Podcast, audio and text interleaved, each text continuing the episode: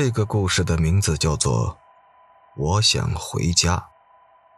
乡下的路很难走，特别是有坟圈子的路，总让人心惊胆战。作为一名出租车司机，去这些地方的机会自然很多。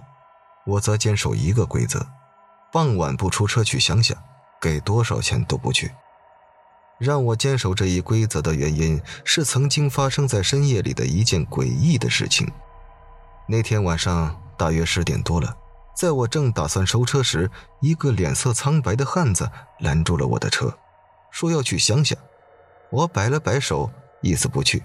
他急了，抓住我的车门，哀求道：“大哥，我有急事儿，你就送我去吧。”我的同情心还没有泛滥到战胜恐惧的地步，所以我摇摇头，用手去关车门。大哥，求你了，我给你三倍的车钱。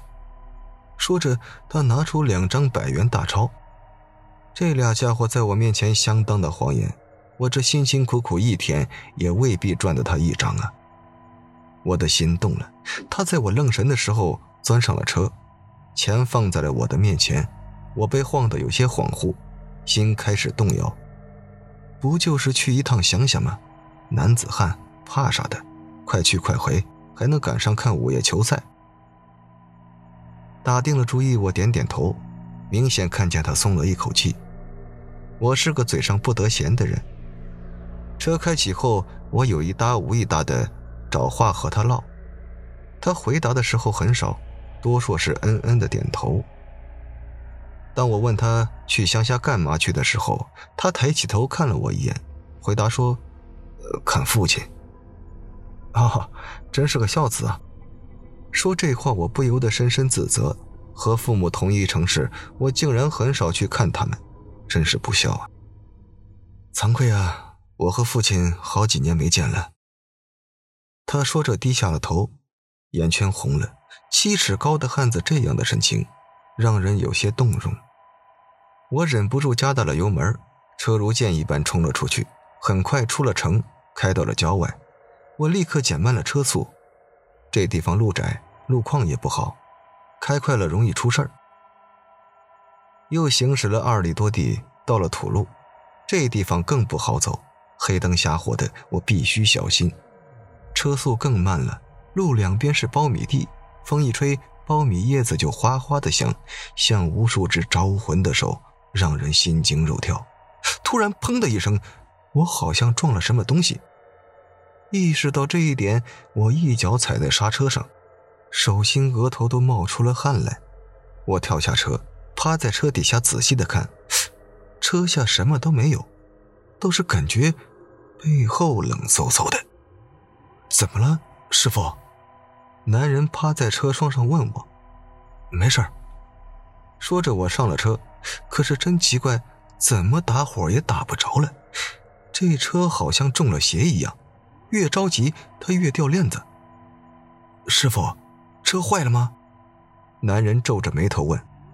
不知道。我不耐烦的回答，用力拧了一下油门。哎，车打着火了。我开心的不行，快速开启了车子。这一次车速明显的加快了。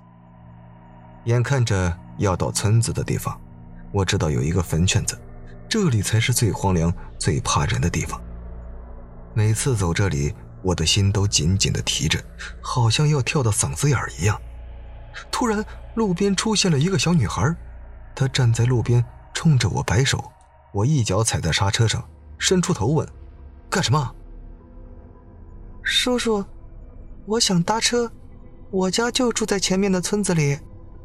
小女孩可怜巴巴的说着：“不能带。”我身边的男子小声对我说：“快走！”我看了看男人，又看了看路边的小孩，心有不忍。要不带上吧？不过是个小女孩。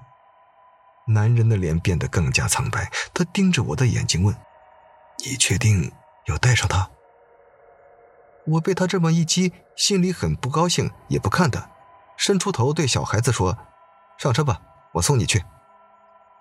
小女孩上了车，坐在后面。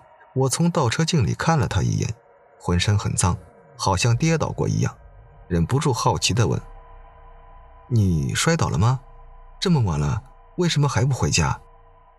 小女孩突然抬起头，我看清了她的脸，她的脸青一块紫一块，嘴角带着紫色的血痕。你，你这是怎么了？我惊叫道：“叔叔，我想回家。”他没有回答我，只是带着哭音一遍遍对我说：“他要回家。”我被小女孩的哭声弄得心，我被小女孩的哭声弄得心乱如麻。不由得加快了油门。这期间，我看了一眼坐在我身边的男子，他怎么那么热，浑身是汗，可身子却在瑟瑟发抖。他在怕什么？你怎么了？我伸手递给他一张面巾纸。求你，求你把它放下吧。